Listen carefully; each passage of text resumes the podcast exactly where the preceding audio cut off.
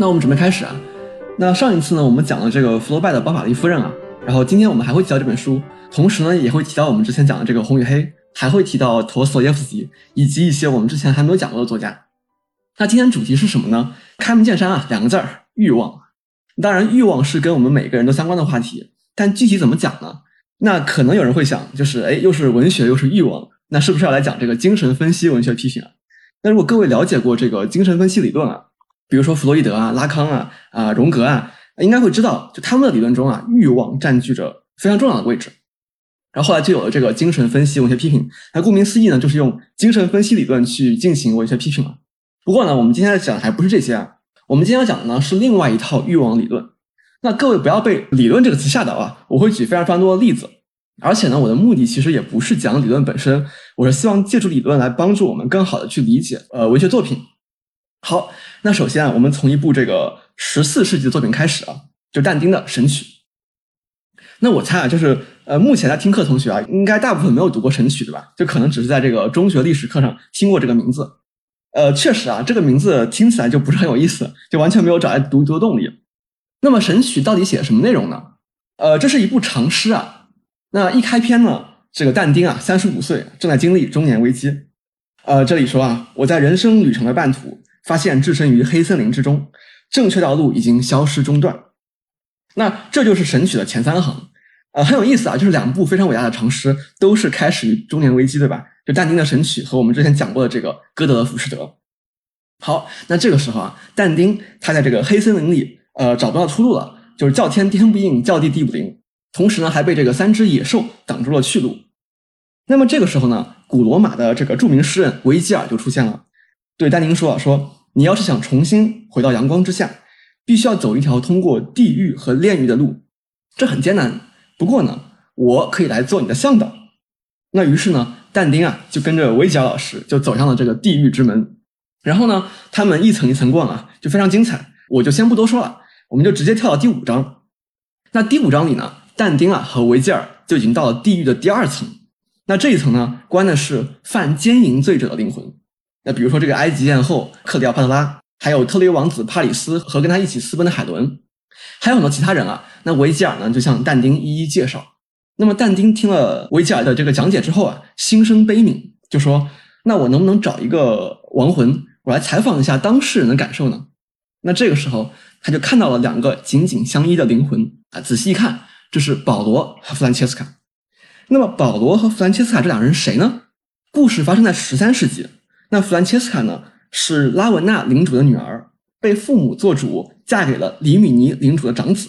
那这就是一个政治婚姻啊，两个人并没有什么感情。那而且呢，这个弗兰切斯卡确实是在结婚的时候啊受了欺骗。呃，具体各位可以自己去查啊。就总之呢，弗兰切斯卡确实是非常值得同情的。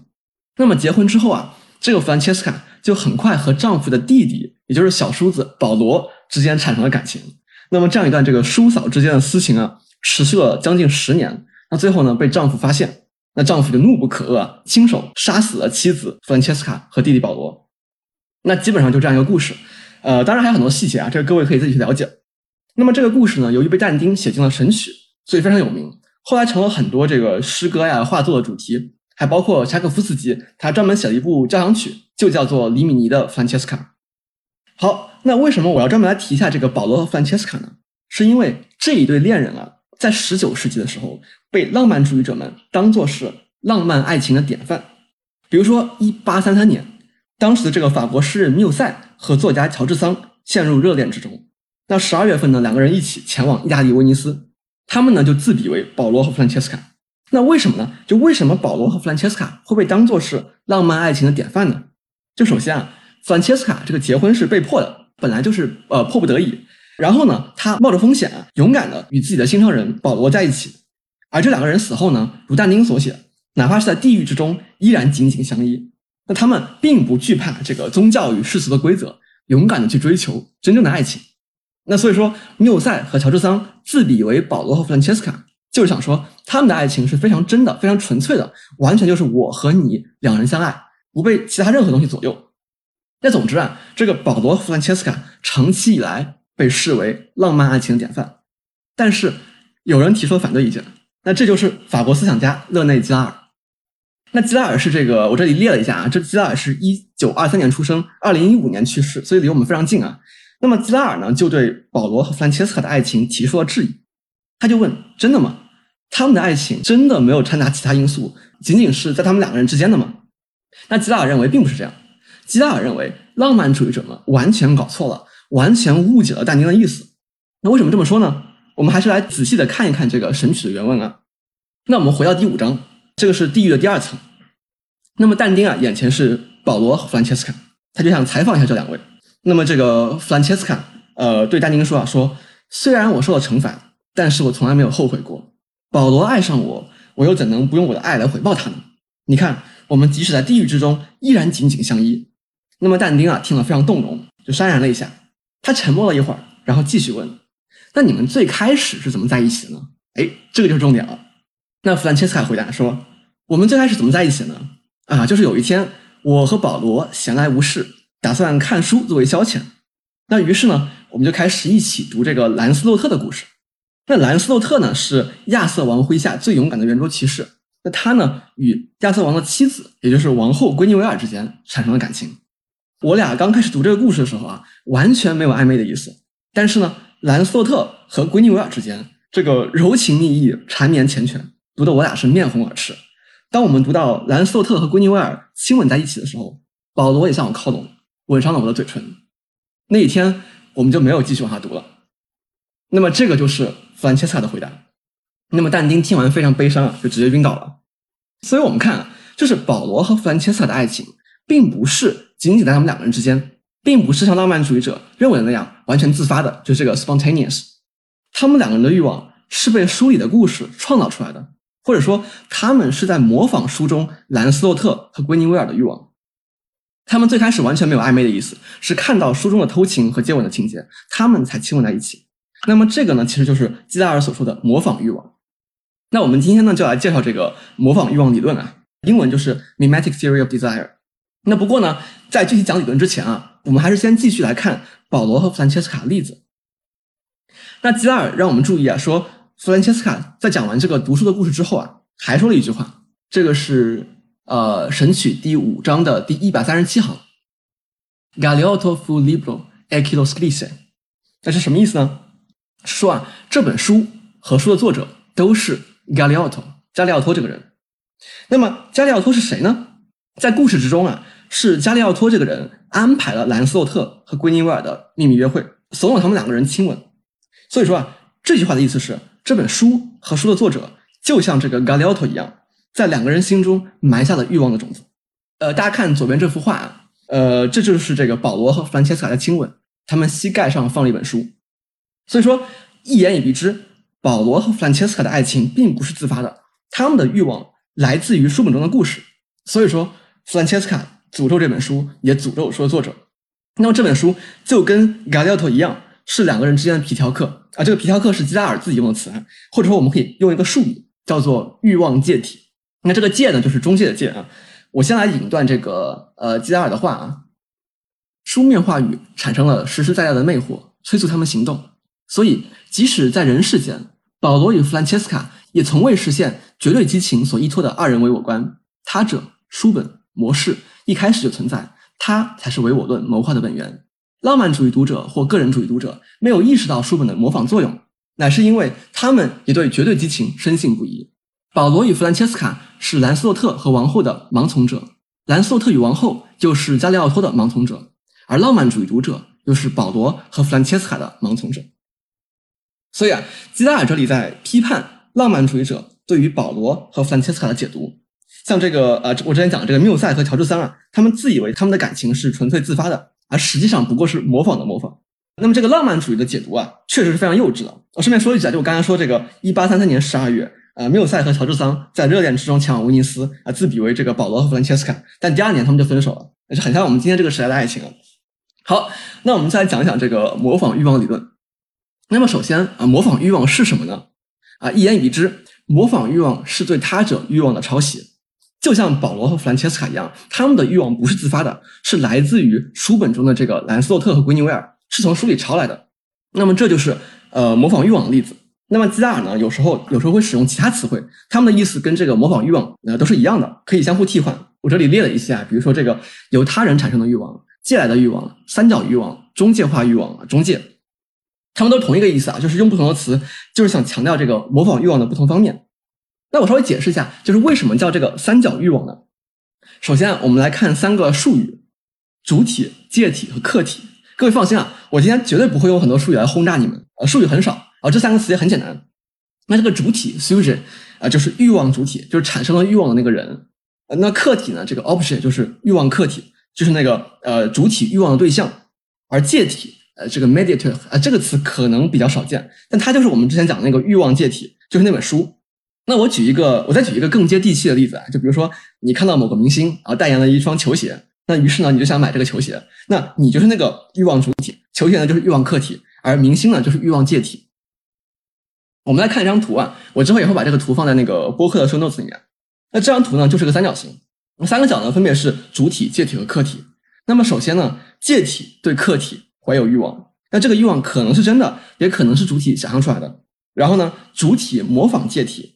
同样对客体产生了欲望，所以说啊，用这三个术语来说，什么是模仿欲望呢？模仿欲望就是主体模仿介体对客体产生的欲望。好，那我之前讲这个保罗和弗兰切斯卡就是一个这个模仿欲望的例子。那么这个其实是非常普遍的现象，在生活中啊到处都是，比我们意识到的要多得多。而且这其实是一个很自然的事情。比如说，大家可以想象这样一个场景啊，就是有个小朋友，这小朋友呢他走进一个房间。这个房间里啊摆了很多很多的玩具，但是呢，这个小朋友并没有对某一个玩具特别感兴趣。那这个时候来了另一个小朋友，那个小朋友呢直接走向一个玩具，说我要这个，这个好玩。那这个时候第一个小朋友就会立刻说我也要这个玩具，然后他们俩抢起来打起来，对吧？你们能够想象这个场景吧？甚至可能很多人都见过这样的情况，对吧？那么小朋友想要这个玩具，是因为他看到别人也想要这个玩具，那这不是他自发的欲望。那这样的例子在生活中太多了，就是比如说各位可以回忆一下自己上学的时候。可能争夺过或者目睹别人争夺过一些，就其实没有什么实质的这个奖项和荣誉，对吧？再比如说很多这个流行的消费品啊，就所谓时尚嘛，那很多广告就不是在说这个产品有多好，而是在说这个产品别人很想要。或者各位可以反思一下，就是你们渴望的生活，你们追求的东西，到底有多少是来自别人的欲望了？那么这个 感情中的例子就更多了，就是各位可以自己想想。好，那么这个模仿欲望理论啊，是一个很大的理论，可以连到很多方面。那基拉尔呢，甚至是用它来解释这个人类文明的起源啊。各位感兴趣的话，我之后可以给一些参考资料给各位去看。但我们今天呢，还是先专注在文学这个领域，我们来看一看这个理论会如何帮助我们更好的去理解文学，或者说如何帮助我们更好的通过文学来理解我们的生活和理解我们自己。那么这其实是基拉尔第一本书的内容啊，书名叫这个《浪漫的谎言与小说的真实》。那这个名字很长很难记啊，那其实是翻译的问题。在这个法语原文里面啊，这个谎言啊，mensonge 和这个真实 vérité 是相对的。呃，然后另外两个词呢，长得非常像啊，romantique 和这个 romanesque 啊，这两个词呢都可以被翻译为浪漫的。但是呢，这个啊 romantique 这个词又可以被翻译为是浪漫主义的，而 romanesque 可以被翻译为小说的。呃，在中文里面，这个浪漫和小说啊完全是两个词，但是法语里面非常接近啊，这个渊源很深。那么从书名里啊。我们就能看出这本书的态度，就是浪漫主义是假的，而小说是真的。那具体什么意思呢？我们我一会儿会解释了。那么这本书啊，重点分析了五位作家：塞万提斯、福楼拜、斯汤达、普鲁斯特和陀思妥耶夫斯基。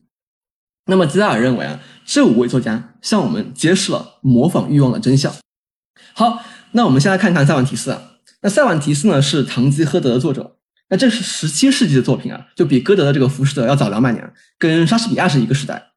不知道各位有没有读过《堂吉诃德》啊？这本书呢，讲的是一个这个啊一位五十多岁的绅士，名叫阿隆索·吉哈诺，他就沉迷于骑士文学不能自拔啊，为了买小说，甚至把家里的地都卖了，非常疯狂，脑子里面啊就是呃这个魔法呀、战斗啊、恋爱啊、漫游啊这些东西，就甚至他已经忘记了这只是小说而不是现实。终于有一天，他决定学习他的偶像阿马迪斯，当一名游侠骑士。就是去这个操兵跃马，闯荡天下，除暴安良，建功立业，最后呢，能够像这个阿马迪斯一样啊，名垂千古，流芳百世。那于是呢，他就找来一副生锈的铠甲，呃，用这个纸板和铁丝做头盔，还给自己起了名号叫堂吉诃德。然后呢，他就骑着马出了村开始了自己的冒险生涯。那之后还发生了很多有趣的故事啊，最著名的可能是他和这个风车搏斗啊。那么，关于堂吉诃德这个人啊。有人说他不切实际，有人说他理想主义，那这些各位可以自己去评判。但我这里想说的是什么呢？我想说的是，不管堂吉诃德追求的这种行侠仗义的生活方式是崇高的还是可笑的，他这个欲望并不是自发的，而是模仿他的偶像阿玛迪斯而产生的。那这个时候，我们可以再次画出一个三角啊，这个主体是堂吉诃德，介体是阿玛迪斯，这个客体呢是骑士生活。大家如果打开那个《浪漫的谎言》这本书啊，就我之后就把这本书啊简称为《浪漫的谎言》，因为太长了。大家如果打开呃这个《浪漫的谎言》这本书啊，正文最开始就引用了这个堂吉诃德一段话。那堂吉诃德呢正在给这个仆人桑丘描绘阿玛迪斯的伟大，就说啊，一个游侠骑士越是用心效仿他，就越接近骑士风范的顶峰。所以这里唐吉诃德明确说了，他就是在模仿阿玛迪斯。那么这就是一个模仿欲望的例子啊。那基拉尔就说说，堂吉诃德有了阿玛迪斯，便抛弃了个人的基本特性，他不再选择自己的欲望客体，而由阿玛迪斯替他选择。阿玛迪斯的这个弟子急于获得全体骑士的楷模，为他亦或看似为他指定的客体。好，因为我们之前并没有讲过堂吉诃德啊，我这里就不展开了，只是热个身啊。那接下来呢，下一个例子，我们回到弗罗拜的包法利夫人。那关于包法利夫人啊。我们之前已经从不同的视角去探讨过这个艾玛的欲望了。那今天呢，我们从这个模仿欲望来切入。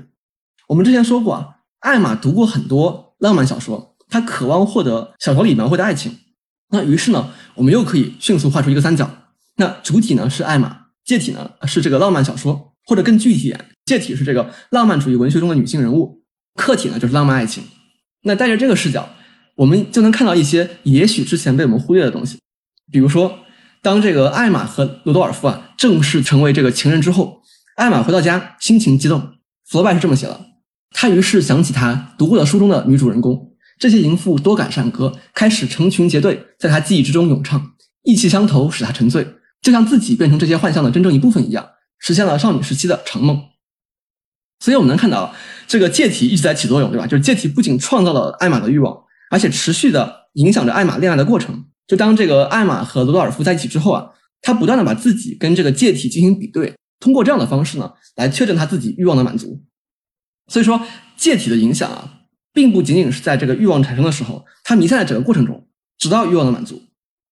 那我们再看这个艾玛后来和莱昂在一起的时候，那过了这个热恋期之后啊，他就感到厌倦，但是呢，依然给这个莱昂写情书。我们来看，这里说，他认为一个女人应当永远给他的情人写信。但是他在写信中间见到的恍惚是另一个男子，一个他最热烈的回忆、最美好的读物、最殷切的愿望所形成的幻影。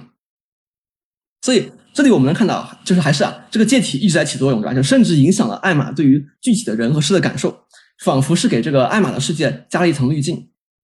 当我们从模仿欲望的这个视角来读文本的时候啊，我们就会发现，艾玛绝对不是唯一一个被借体影响的人。就在刚才这个例子里面，莱昂其实也是。我们看，当这个莱昂在热恋之中看着艾玛的时候，他看到的是什么呢？他是所有传奇小说里的情人，一切剧本里的女主人公，任何诗集泛指的他。所以啊，莱昂其实也是在把艾玛与小说、戏剧、诗歌中的情人进行比对。所以说，当人们在批判艾玛的欲望，就批判这个艾玛分不清虚构和现实的时候，可能没有意识到莱昂其实也是这样的。如果说这是错误的话，那也不是只有艾玛一个人犯了这样的错。那当然，这个书里面还有更多的例子啊，就比如说艾玛啊买了很多杂志、很多报纸，而这些杂志刊物让他去向往这个巴黎的生活，那么这也是借题。所以说之后各位可以再去读一次《包法利夫人》啊，带着这个模仿欲望的视角去看一看，能不能发现之前一些啊忽略的细节。好啊，那接下来呢，我们回到之前讲过的《红与黑》，当时我并没有深入的去分析《红与黑》的文本啊，只是让各位仔细去读，对吧？去留意这个书中对于人物呃心理状态的刻画。但是呢，我相信啊，就如果就这么泛泛读过去，也许确实还挺有意思的。但各位可能不会觉得这样的心理描写有多深刻，对吧？就是我之前说啊，这个尼采把桑达称为是最后一位伟大的法国心理学家，但是各位可能对他没什么感觉。当时呢，我们并没有展开说，呃，是因为我们缺少进一步分析的这个理论工具，或者说我们不知道从什么角度切入。但是现在我们讲了模仿欲望，我们再回过头来看红与黑，我们就会发现这本书里。到处都是模仿欲望。那么首先啊，这个基拉尔先是举了一口气举了四个例子啊。哦，我先我先说一下这个引文里面这个模式这个词啊，这个 model 它就是英文里面那个 model，就是模式啊、模型啊或者榜样啊。但这为了前后统一啊，我都翻译成模式，其实就是 model，就是这个可供模仿的对象。好，我们来看这个基达尔怎么说的。基达尔说，马蒂尔德·德拉莫尔向家族史寻找模式，于连·索莱尔模仿拿破仑，圣赫拿岛回忆录和伟大军队的战报代替了骑士传奇和荒唐的浪漫故事。阿格德的年轻主教对着镜子练习降服动作，他模仿那些德高望重的老主教，生怕不够惟妙惟肖。进德雷纳家之前，于连不愿和仆人一道用餐，要与主人同桌。这种欲望是从卢梭《忏悔录》借来的。呃，那么就是这几个例子啊，如果各位之前读了书却没有印象的话，那说明读的还不够仔细。各位可以带着这个视角再读一遍。好，现在呢，我们来看两个更具体的例子。《红与黑》最开始啊，这个市长德雷纳先生希望聘请于连做孩子的家教。那之前我在讲那个呃资产阶级虚伪庸俗的时候提到过这个情节啊。当时我引了一段话，就是说这个德雷纳先生之所以聘请家教，是希望别人能看到他的孩子有家教带着散步。但其实啊。还有一个更重要的原因，就是这个德雷纳先生对妻子说啊：“说你看，瓦勒诺刚买了两辆这个漂亮的马车，但他的孩子没有家教。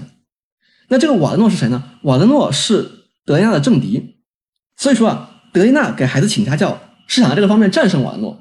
那于是呢，呃，这个德雷纳就到了于丹家，跟这个于丹的父亲商谈起于丹的工资。那么于丹的父亲啊，是一个很狡猾的木匠啊，他确定德雷纳真的很想聘请于丹之后。就开始故作冷淡，表示对这个德雷纳开出的工资不感兴趣，还说了句别人给的价格更高。那么本来德雷纳聘请于连就是为了战胜瓦德诺，他害怕瓦德诺领先于他。那于连父亲这么一说，他就觉得哦，那肯定是瓦德诺也想于连，给了更高的价格。于是呢，德雷纳就更加担心于连被抢走，聘请于连的欲望呢也更加强烈。所以啊，我们在这里也可以看到一个欲望三角，就是主体是德雷纳。介体是瓦勒诺，客体是于连。大家注意啊，就是我之前说，介体对客体的欲望可以是真实的，也可以是想象的。在这个例子里面，介体的欲望就是主体想象出来的。就瓦诺其实并没有很想要于连，是德雷纳一直在猜测。当然，就是于连父亲的这个态度啊，让这个德雷纳更加确信自己的猜测。大家可以再去读一下，就这是在那个上卷的第三章到第五章。好，那我们跳到这个红与黑的下卷啊。下卷里面呢，这个于连和马蒂尔德正在进行感情拉锯战。那这个时候呢，马蒂尔德对于连已经感到逆反了，对于连说现在已经不爱他了，而且非常后悔自己委身于他。那么于莲就很痛苦，试图说服自己放下这段感情，但并没有成功。那这个时候呢，于连就遇到了克拉索夫王子。那克拉索夫呢，就给于连出了个计策，他让于连对马蒂尔德保持冷淡，并且呢，开始追求另外一个女人，以此来刺激马蒂尔德。那克拉索夫呢，还帮于连写好了一系列情书啊。那于是呢，这个于连啊，就开始向这个德费瓦克元帅夫人示好。那没过多久呢，呃，元帅夫人就开始对于连产生了好感。那这个时候啊，马蒂尔德妒火中烧，对于连的欲望死灰复燃，从于连手中抢过夫人的信，并主动向这个于连表示爱意，祈求于连的爱。那这段也很有意思啊，各位就可以看一下，是在这个下卷的第二十四到三十一章。那我们看啊，这里也有一个欲望三角。就是这个主体啊是马蒂尔德，介体呢是元帅夫人，而客体呢是于连。那元帅夫人对于连的欲望，使得马蒂尔德也产生了对于连的欲望。基拉尔评论道：“每次斯汤达写到虚荣，三角就出现，不管涉及的是野心、生意还是爱情。索莱尔老爹的骗术和于连谈情说爱的手段异曲同工。”我们看，真的很有意思啊！就是如果不是这么单独拿出来对比，各位读的时候可能根本不会意识到这两个事件，他们这个背后的欲望结构是一样的。好，那我已经举了呃不少例子了，各位对这个模仿欲望应该有一些感觉了。那这个其实没什么复杂的，就是主体、介体、客体这个三角结构嘛。那么主体模仿介体对客体产生欲望，那各位之后可以自己练习练习啊，在这些作品里面去找一找其他的这个欲望三角。好，那说到这里啊，可能有人会觉得，OK，我们是能找出这些欲望三角，是能够找出这个模仿欲望在这些作品中的呈现，但是呢，so what，对吧？然后呢？就也许这个视角确实可以帮助我们发现一些文本的细节和关联，但是它能给我们带来什么样的启发呢？我们能从中获得什么呢？好，那如果你们有这个困惑，那非常好，就是哦，我们的这个铺垫足够多了，那接下来呢就要进入有趣的部分了。好，那这里呢我选了四个我们刚才讲过的这个欲望三角啊，就分别是这个堂吉诃德向往马呃阿马迪斯的骑士生活，艾玛呢渴望杂志里的这个巴黎生活，呃德雷纳先生和和这个瓦诺先生。竞争聘请于连，然后马蒂尔德和这个元帅夫人竞争、追求、于连。那么这四个欲望三角，这四个这个模仿欲望的例子，它们之间有没有什么不同呢？那其实我刚才在概括的时候啊，我我的用词已经体现出了一个重要区别。后两个例子里面啊，就是这个呃红与黑里面，主体不仅模仿介体，而且与介体之间有某种竞争关系。但前两个例子里面没有。也就是说啊，这个阿玛迪斯不会和堂吉诃德去争夺，比如说这个孤女的监护权。然后呢，巴黎上流社会的人啊，也不会与艾玛去争夺最新款式的时装。但是呢，瓦伦诺先生可能会抢走德雷纳先生的这个家教。而元帅夫人呢，也有可能会把于连从这个马加德身边夺走。呃，所以说啊，就是用这个基加尔的话来说，前两个例子里面的介体呢，只是单纯的这个模式，就是 model，就是这个模式模型榜样。但是呢，后两个例子里面的一个介体啊，既是模式，也是障碍，就这个障碍啊，这个 obstacle，这个 obstacle 就障碍。也就是说啊，这个瓦伦诺不仅是德雷纳的模仿对象，他同时也阻碍着德雷纳实现欲望。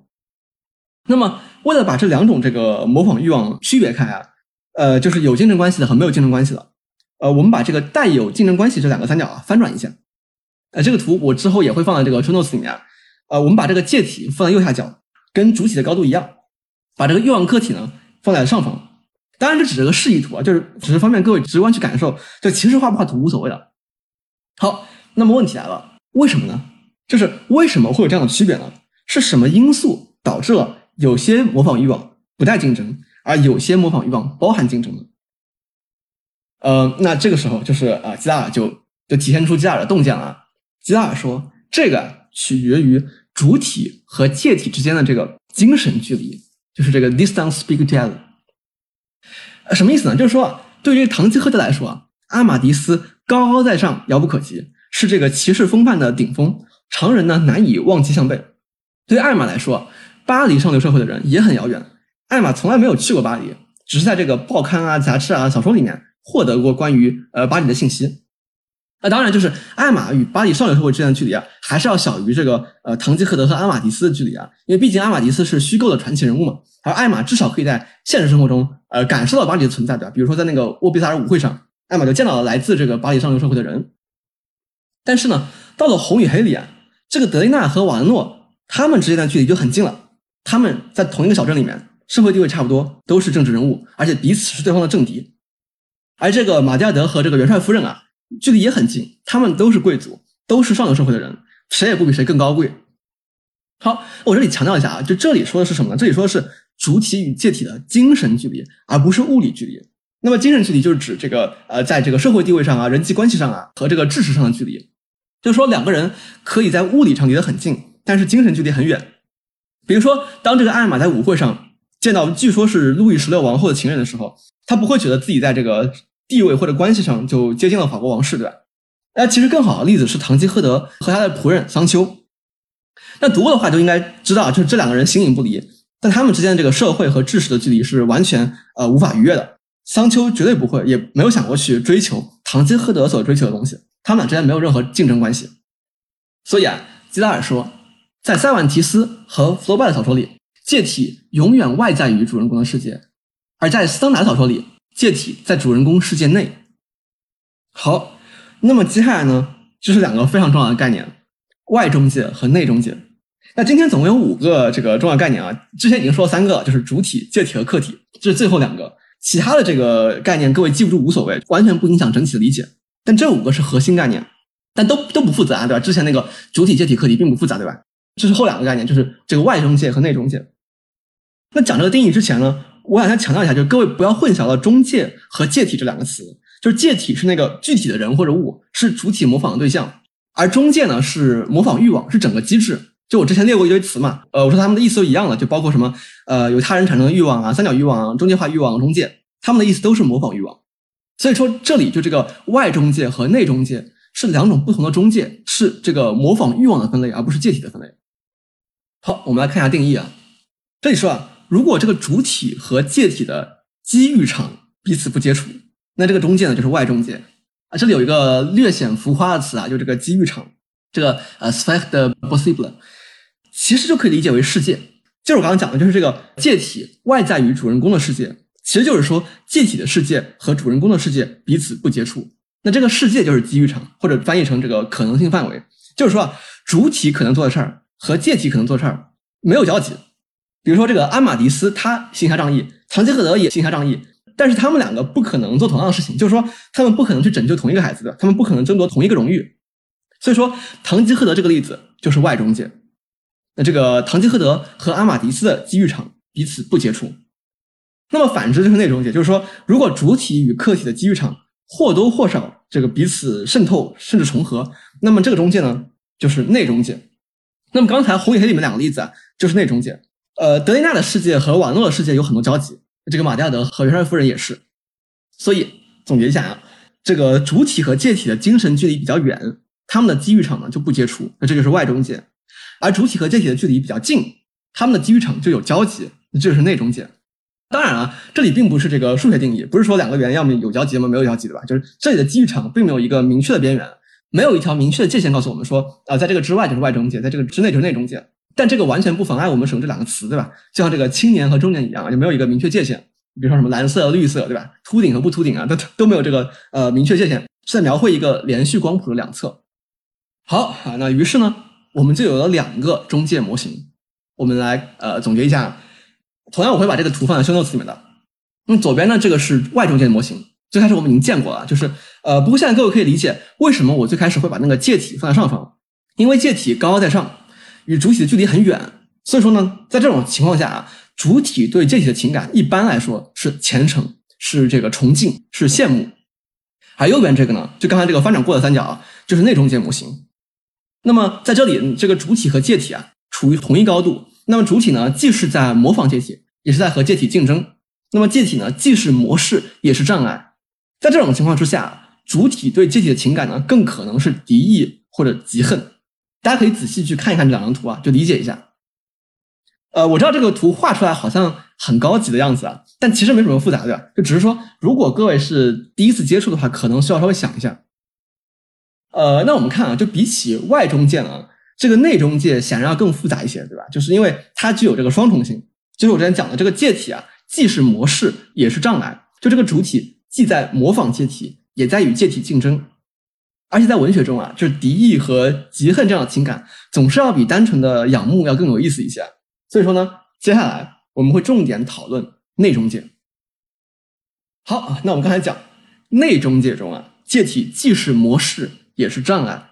那么这个时候呢？介体就阻碍着主体获得欲望客体，对吧？大家就还要熟悉一下这三个词的使用啊，就介体、主体和客体。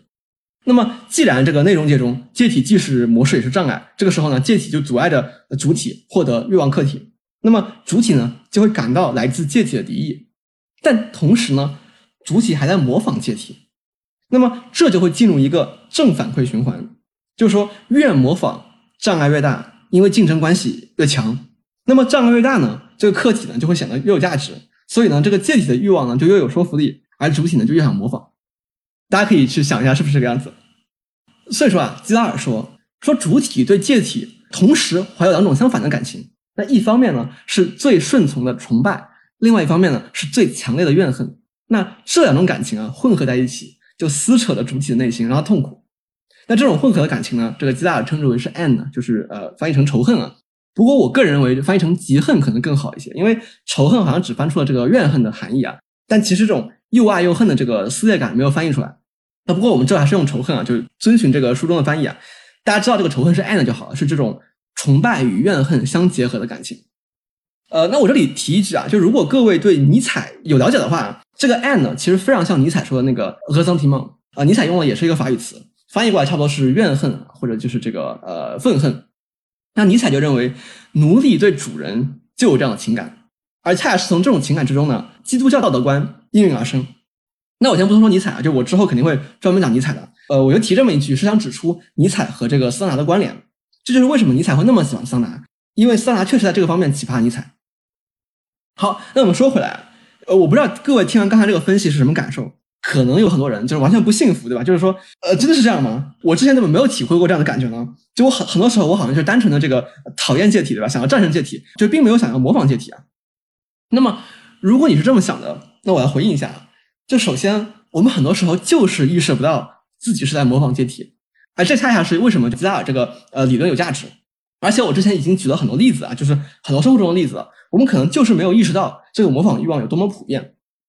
而且呢，在内中介之中啊，我们更加不愿意承认自己是在模仿介体，因为毕竟介体是我们的敌人嘛，对吧？一旦我们意识到自己竟然是在模仿敌人，我们就会非常生气。我们来看看吉尔怎么说的。吉尔说啊，心怀仇恨的人，他首先恨自己，因为他的仇恨里隐藏着崇拜，为了向他人也向自己遮掩疯狂的崇拜。他完全把介体看成障碍，介体的第二个作用，呃，就是这个障碍这个作用，于是跑到首位，作为模式被人虔诚效仿的第一个作用，倒被掩盖了。那吉达尔接着说，说主体在和竞争者争斗时，颠倒欲望逻辑和时间顺序，用意在于掩盖他的模仿。他声称他的欲望先于竞争者产生，所以按他的说法，对争斗负责的不应该是他，而应该是介体。不论何物，但凡出自介体，便遭贬斥。而暗地里却被效仿，在说什么呢？就是在说啊，说主体不愿意承认自己是在模仿介体，所以声称是自己先有欲望，然后借题再来争夺。明面上是贬斥借题，暗地里却效仿借题。而且呢，这里啊，这个主体不愿意承认自己在模仿，不仅是不愿意向别人承认，也是不愿意向自己承认。所以说，如果你觉得，哎，我没有模仿借题啊，对吧？从来没有这种感觉啊，那也许你可以反思一下，就是反思一下自己的这个欲望到底从何而来。好，那这个时候呢，我们就可以来解释这个书的标题到底什么意思了。就基拉尔认为啊，吉尔认为这个浪漫主义者就属于就属于我们刚刚说的这类人，他们的欲望不是自发的，但是从来不愿意承认这点。各位可以回忆一下我们最开始讲的那个缪塞和乔治三啊。而小说家呢，比如说我们之前提到这个塞万提斯啊、弗洛拜啊、桑拿，他们就揭示了欲望的模仿性质。所以吉尔说说，十九世纪自发性到处成为绿条，模仿遭到贬义。所以，斯特达到处教人们不要上当，吹得天花乱坠的各种个人主义，实际上掩盖着一种新的模仿。那当然啊，这个不只是十九世纪对吧？我们今天更是如此啊！就所有人都在说啊，要做自己对吧？有个性，与众不同，什么有趣的灵魂万里挑一对吧？那基拉尔其实后来也批判了当代这个浪漫主义啊。不过这个我们之后有机会再说。那么说回来，那这个时候呢，我们就可以给这个 romantic 和这个 romanesque 这两个词下定义了。浪漫的或者说浪漫主义的这个 romantic 就是指那些。反映了介体存在却没有揭示介体的作品，而小说的这个 romanesque 这个词就是指揭示了介体存在的那些作品。所以说啊，对于基拉尔来说，这个浪漫的是谎言，小说的是真实。不过我提醒一下，就这里的定义是在这个模仿欲望理论内部的定义啊，就不是这两个词一般定义。呃，这里的两个含义必须要就是呃必须是同时使用，相互对照才有意义。那么在这个语境之下呢，我们今天这个时代的主流观点其实也是浪漫的这个 romantic。我们都是基拉尔和这个桑拿所描绘的这种虚荣人。那吉拉尔就说，呃，虚荣人认为欲望要么包含在事物性质内，要么是纯净的主观流露，这两者都不是出自他者的欲望，这维护着一种对自主的幻觉。这句话什么意思呢？就是说啊，嗯，我们在解释欲望的时候啊，要么归因于主体，要么归因于客体，很少提到介体。比如说，比如说我们喜欢某个人，对吧？我们会说。我喜欢他，因为他有多么多么好，或者说呢，呃，就是我喜欢他，是因为跟他在一起，我有多么开心。那就不是有一句那个呃所谓流行语嘛，就是我我爱你不是因为你是谁，而是因为在你面前我是谁，对吧？就反正我是不太喜欢这句话，我觉得这句话非常的自我，非常个人主义，跟爱可能没什么关系。但是就是对于加尔来说，到底是因为你是谁，还是因为我是谁，这个其实区别不大，这都是在维护一种对自主的幻觉。好，那我们回到红与黑，我们回到这个于连和马蒂尔德之间的这个感情纠葛。呃，如果我们仔细读文本的话，我这里标注一下，是这个下卷的第十章和第十五章。我们会发现啊，于连其实一直在惦记马蒂尔德的其他追求者，比如说啊，他会想说，我之前某个侯爵又有钱又有地位啊，这个温文尔雅，向马蒂尔德求婚，但是没有成功啊。但是我呢，无权无势，马蒂尔德竟然对我感兴趣，那么我就打败了这位侯爵。所以说啊，这里又是一个内中介模型，就主体是于连。介体是追求马蒂尔德的上等人，而客体呢是马蒂尔德。如果我们带着这个视角去读文本啊，我们会发现非常明显，就是于连最开始对马蒂尔德没什么兴趣，是在舞会上听到别人夸马蒂尔德，听到很多人在追求马蒂尔德，才开始对马蒂尔德产生兴趣的。那整个过程中，于连一直是把自己和其他追求马蒂尔德的人进行比较，然后呢，这个于连就很快就上头了，就是非常疯狂的爱上了马蒂尔德。所以说啊，吉拉尔说。我们总是以为自发欲望要比这个虚荣欲望更强烈，虚荣欲望就是于连这种模仿欲望啊。但其实呢，完全相反，虚荣欲望或者说模仿欲望，很多时候要比我们的自发欲望要强烈的多。我这里引一段这个基拉尔的评论啊，基拉尔说，马蒂尔德冷落于连以后，于连受到的是虚荣的折磨，而且他从来没有遭遇过如此强烈的痛苦。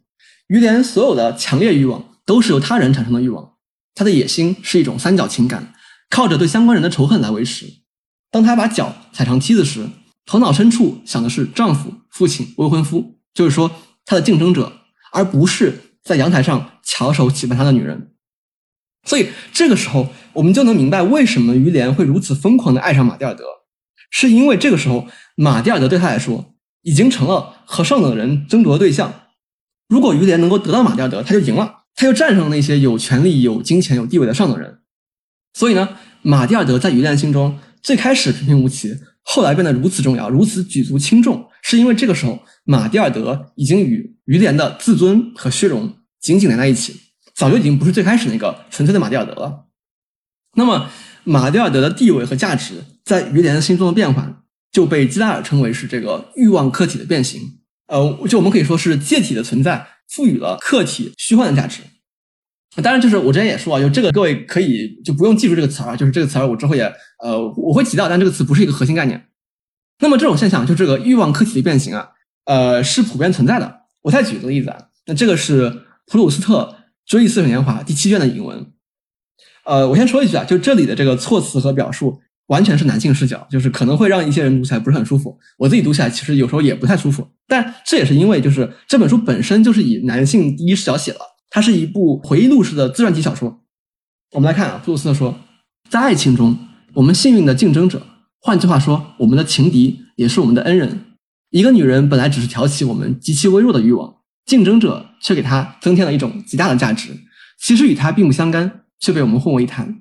如果我们没有情敌，寻欢作乐便不会变成爱情。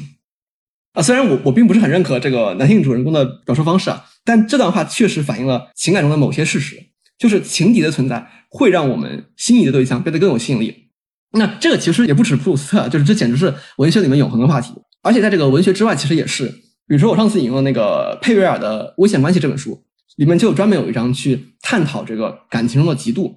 那里面就采访了很多人，说你觉得什么时候你的伴侣最有吸引力？回答是当别人也被他吸引的时候。好，所以我们能看到这个模仿欲望的存在啊，这就是这个欲望客体的变形。而这样的例子呢，在这个《追忆似水年华》里啊，其实到处都是。而实际上，在这个普鲁斯特笔下呢，主体和介体的距离整体上要比红与黑更接近。那如果说斯坦达写的是虚荣。那么普鲁斯特呢写的就是攀附，就是这个 snob。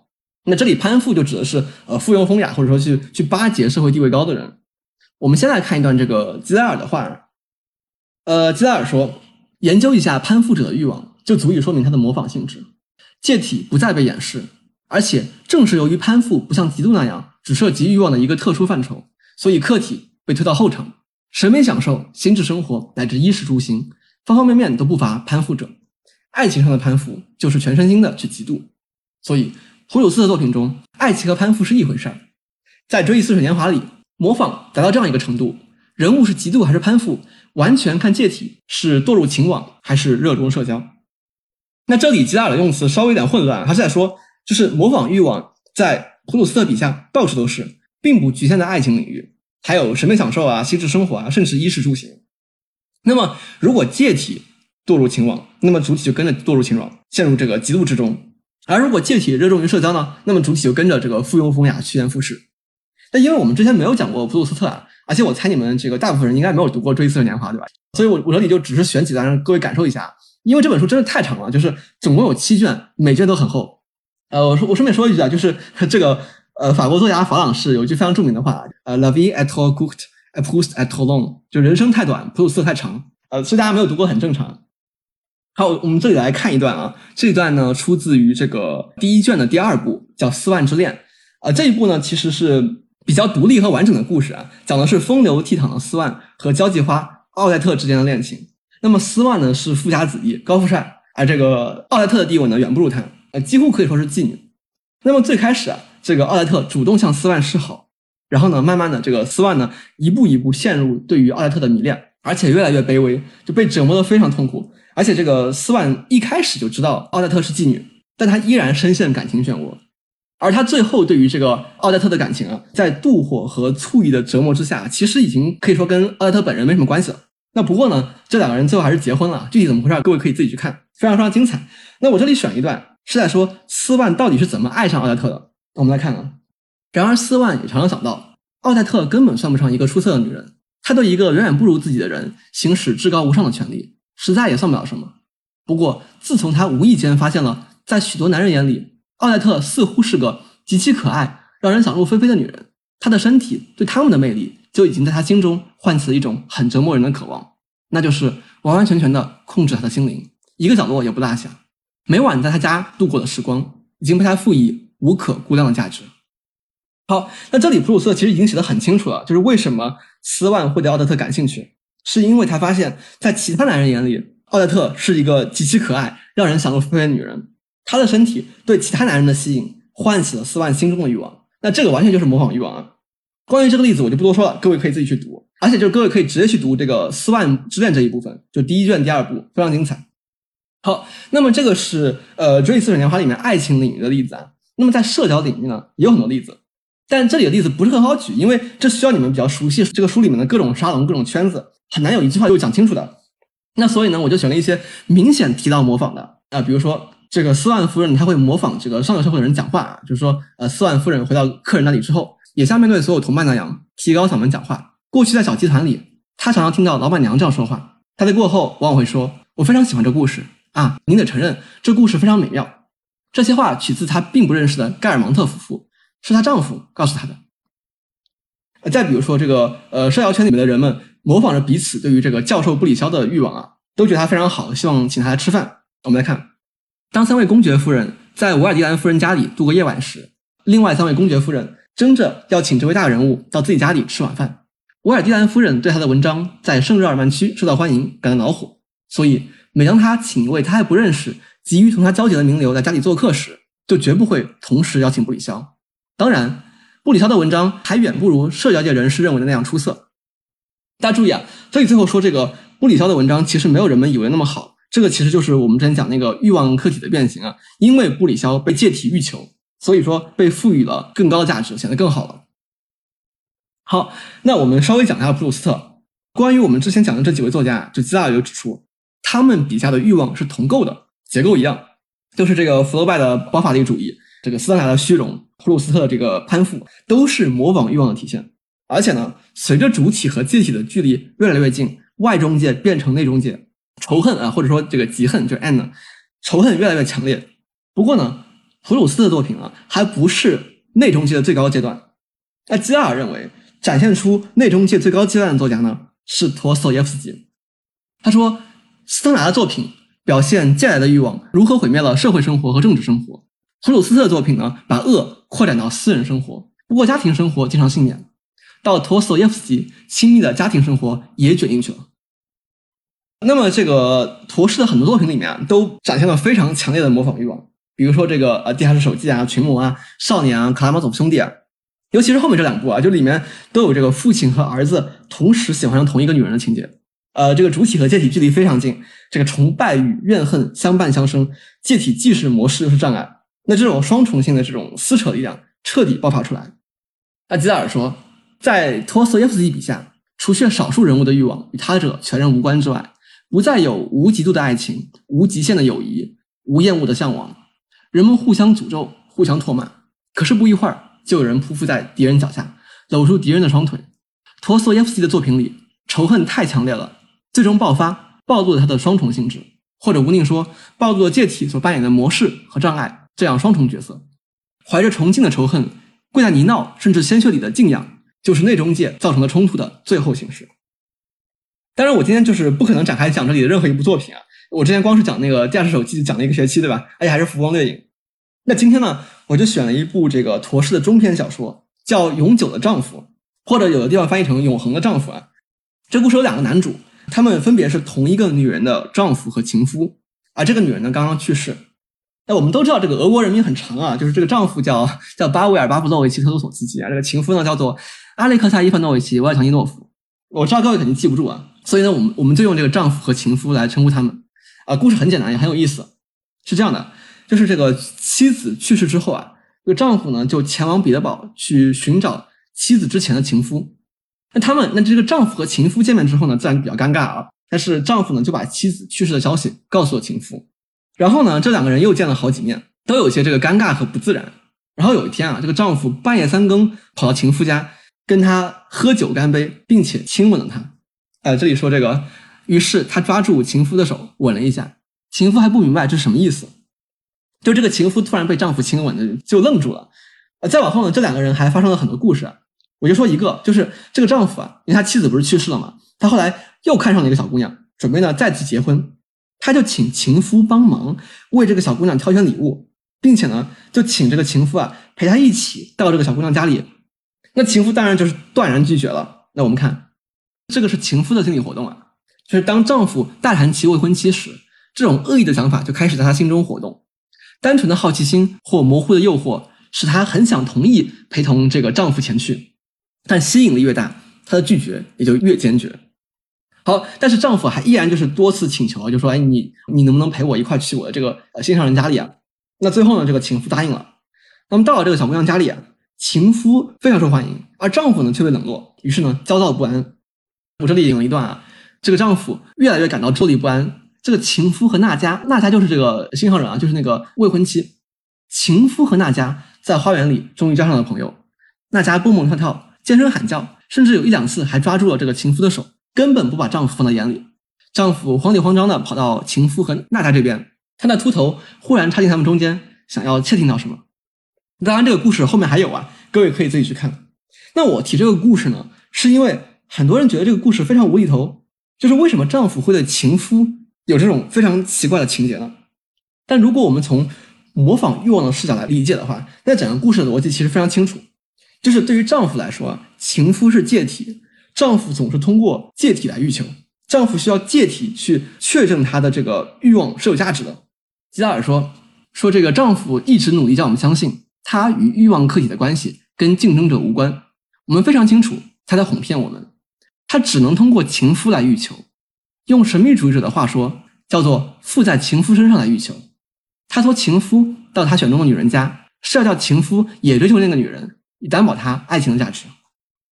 那么，这就是一个典型的内容界的例子。那当然，这只是一种解读，但它确实可以帮助我们来理解这个看似无厘头的故事。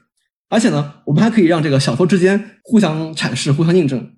我这里又选了一段话，是出自那个呃《追忆似水年华》第五卷。我们来看，要是我们善于分析爱情的话，我们就会发现，我们爱一个女人，往往只是因为有一个作为平衡块的男人存在，让我们想去和他比个高下。一旦平衡块撤除，这个女人的魅力就会一落千丈。对此，有一个令人痛心而又不无裨益的例子，就是有的男人总会爱上在认识他以前失过足的女人。尽管这样的女人使他感到充满风险，他爱她一天就得担一天风险。另一个例子是一个男子为了向自己证明自己仍然爱着她，特地把她放在一个非常危险的环境中，让自己非得天天都去保护她不可。那我觉得这段话就很好的阐释了这个《永久丈夫》这部小说。好啊，那我们刚才提到这几位作家，就是塞万提斯啊、弗洛拜啊、呃、斯丹拿、普鲁斯特和陀思耶夫斯基，他们都揭示了模仿欲望，而且呢。这个主体和具体的距离越来越近，冲突越来越强，然后这个纠结啊、矛盾啊、怨恨啊、嫉妒啊，心理越来越复杂。那我们最后啊，再次回到塞万提斯，为什么呢？因为可能有人会想说，好吧，那可能这个呃，堂吉诃德和包法利夫人之间啊，确实有某种相似性。那这个普鲁斯特和陀氏之间也挺像的。但是塞万提斯和陀思妥耶夫斯基，他们俩似乎已经是天壤之别，对吧？他们描绘的看起来已经完全不是一种东西了。如果我们坚持说，他们都在描绘模仿欲望，那会不会有点牵强呢？啊，这个问题问的好，就是确实啊，塞万提斯和陀氏他们所讲述的故事看起来确实差别很大。不过呢，在《堂吉诃德》里啊，其实有一个故事中的故事。那这个是在《堂吉诃德》第一卷的第三十三到三十五章。为什么会有一个故事中的故事啊？是因为这个时候唐吉诃德在一家客栈休息，那这个店主呢就把自己的一些旧书和一些纸片跟其他人分享。那个纸片上是有个故事。那这个故事的名字呢，叫做《好奇的冒失鬼》。这个故事呢，讲的是两个好朋友之间，这个安塞尔莫和罗塔里奥的这个故事啊。我们稍微看一下情节：安塞尔莫刚刚结婚，他娶了这个年轻貌美的卡米拉。他就请自己的好朋友罗塔里奥来勾引卡米拉，说是想以此来考验妻子的忠诚。那这个好朋友当然就是愤然拒绝啊。但是安塞尔莫呢，就一再坚持，绞尽脑汁试图说服他。那最后呢，这个好朋友啊，只能假装答应。那于是呢，这个安塞尔莫啊，就创造机会，让这个好朋友和卡米拉单独相处。那之后呢，这个好朋友呢，就告诉这个安塞尔莫啊，说：“哦，你的妻子卡米拉非常忠诚，她是个好妻子，你要珍惜。”那么安塞尔莫呢，就非常想知道这个朋友是到底是怎么勾引妻子的。于是呢，有一天他就躲在隔壁啊，透过这个锁眼来看看这个房间里面到底发生了什么事儿。结果发现啊，他的好朋友根本就没有对卡米拉说一句话，就是完全没有在勾引他。那么安塞尔莫非常生气，就斥责这个他的好朋友欺骗自己。那么他的好朋友呢，也感到自己欺骗了安塞尔莫，于是呢就发誓啊，我之后一定按照这个嗯安塞尔莫你说的去做。那之后的情节各位可想而知啊，就最后这个好朋友和卡米拉真的彼此爱上了对方，连夜私奔了。那安塞尔莫呢，就得知自己被妻子和朋友背叛，非常非常悲痛啊。没过多久，就在这个悲痛之中啊，在这个绝望之中啊，离开了人世。那各位有没有觉得这个故事非常熟悉？是不是想起了《永久的丈夫》？就确实，这两个故事的欲望结构是完全一样的。所以说啊，基拉尔说说好奇的冒失鬼就是塞万提斯的《永久的丈夫》。这两部中篇的区别仅仅在技巧和细节上。那我这里也画出两个欲望三角啊，就各位可以看到，就是这两个故事表现的都是内容界。在第一个例子里面，在这个驼舍的例子里面。这个主体是丈夫，对吧？介体是情夫，那客体呢是娜迦。而在刚刚这个例子里面，在这个塞万提斯的例子里面呢，这个主体是安塞尔莫，介体呢是他的朋友，客体呢是这个卡米拉，是他的妻子。所以啊，这里我们能看到一种统一性，就是我们举的这几个例子，塞万提斯、福楼拜、桑达、普鲁斯特、托斯耶夫斯基，在这几个例子里面，就是主体和介体的距离越来越近，冲突越来越强。但是呢，最后我们又回到了塞万提斯，就发现啊，在堂吉诃德之中，其实已经包含了陀氏的故事。所以我们能看到一种统一，那这个是模仿欲望的统一，也是文学的统一。所以说啊，吉达尔说，我们从塞万提斯出发，又回到塞万提斯，看到小说天才将模仿欲望的极端情势尽收眼底。写堂吉诃德的塞万提斯和写安塞尔莫的塞万提斯之间的距离不算小，因为本章论及的所有作家全都介乎二者之间。然而又不是不可跨越的，因为这些作家福楼拜、斯登达、普鲁斯特和陀思耶夫斯基手拉手组成了一条连续的链子。从一个塞万提斯连到另一个塞万提斯。好，我们今天讲了很多啊，就信息量非常大。我们稍微回顾一下，就最开始我们是讲到这个丹尼的神曲，提到了这个保罗和弗兰切斯卡他们的浪漫爱情，以及基拉尔对于浪漫主义者的批判。那于是呢，就引出了我们的主题，就是模仿欲望。那关于模仿欲望，有五个重要概念。那前三个概念就是主体、介体和客体，它们呢构成一个欲望三角。那主体呢模仿介体，对客体产生欲望。那后两个概念呢是内中介和外中介。那这个内外呢取决于主体和介体的精神距离，取决于他们的机遇场或者说他们的世界是否有交集。那么在外中介里呢，主体对介体一般是这个虔诚、崇敬和仰慕，比如说堂吉诃德啊、包法利夫人。啊。在内中介里呢，介体同时具有模式和障碍两个作用。那么主体对介体既崇拜又怨恨，这种撕裂感让主体非常痛苦。那在这个桑达和陀氏笔下有很多这样的例子。那么信息很多啊，各位之后肯定要肯定需要复习一下。那同时呢，就除了我们之前讲过的这个《包法利夫人》和《红与黑》啊，各位也可以读一读今天提到的其他作品，尤其是这个《追忆似水年华》，真的非常推荐。呃，而且我就建议啊，各位可以直接去读第一卷第二部《四万之恋》，真的非常精彩。当然，大家也可以去读那个基拉这本书，就是《浪漫的谎言与小说的真实》。那这本书不是很好读，就信息量极大。就我今天讲的所有内容，都只是这本书的第一章，而这本书总共有十二章。所以，呃，今天也算是一个导读啊，就是关于这本书，我之后还会讲一些，就是一些后面的内容。好，那最后我想说，就是，就虽然我们今天关注的一直是文学作品啊，但我相信，就是各位肯定在某个时刻或多或少的想起自己的生活。当然，这也是因为，就是文学或者说好的文学一定和我们的生活相连。那我之前也说，就是模仿欲望理论非常宏大，也非常复杂。我之后可以给各位列一些这个参考资料。不过，我个人其实没有太多，呃，没有太多单纯的理论兴趣，尤其是文学理论。因为我倾向于认为，就是文学作品中已经有足够多可以让我们学习的东西，而理论只是为了帮助我们更好理解文学，或者说理论帮助我们更好的把文学和生活相连。当然，这只是我个人的观点啊，就因为我觉得，呃，有很多文学批评现在就是为了理论而理论，反而是把读者带离了文本，而文学呢就完全变成了就是为理论服务的工具，就就是这种六经助我嘛。那我自己非常不喜欢这种对待文学的方式。那我会觉得。在塞万提斯、普鲁斯特和陀思妥耶夫斯基面前，我们还是应该或多或少谦卑一点。这些作家应该永远是我们的老师。用基达尔的一段话作为结尾啊，如果不相信，至少某些文本不仅在美学意义上，而且在理智上和道德上能帮助我们，尤其是在我们这么一个非同一般的时代，那么文学就是一个空洞垂死的崇拜。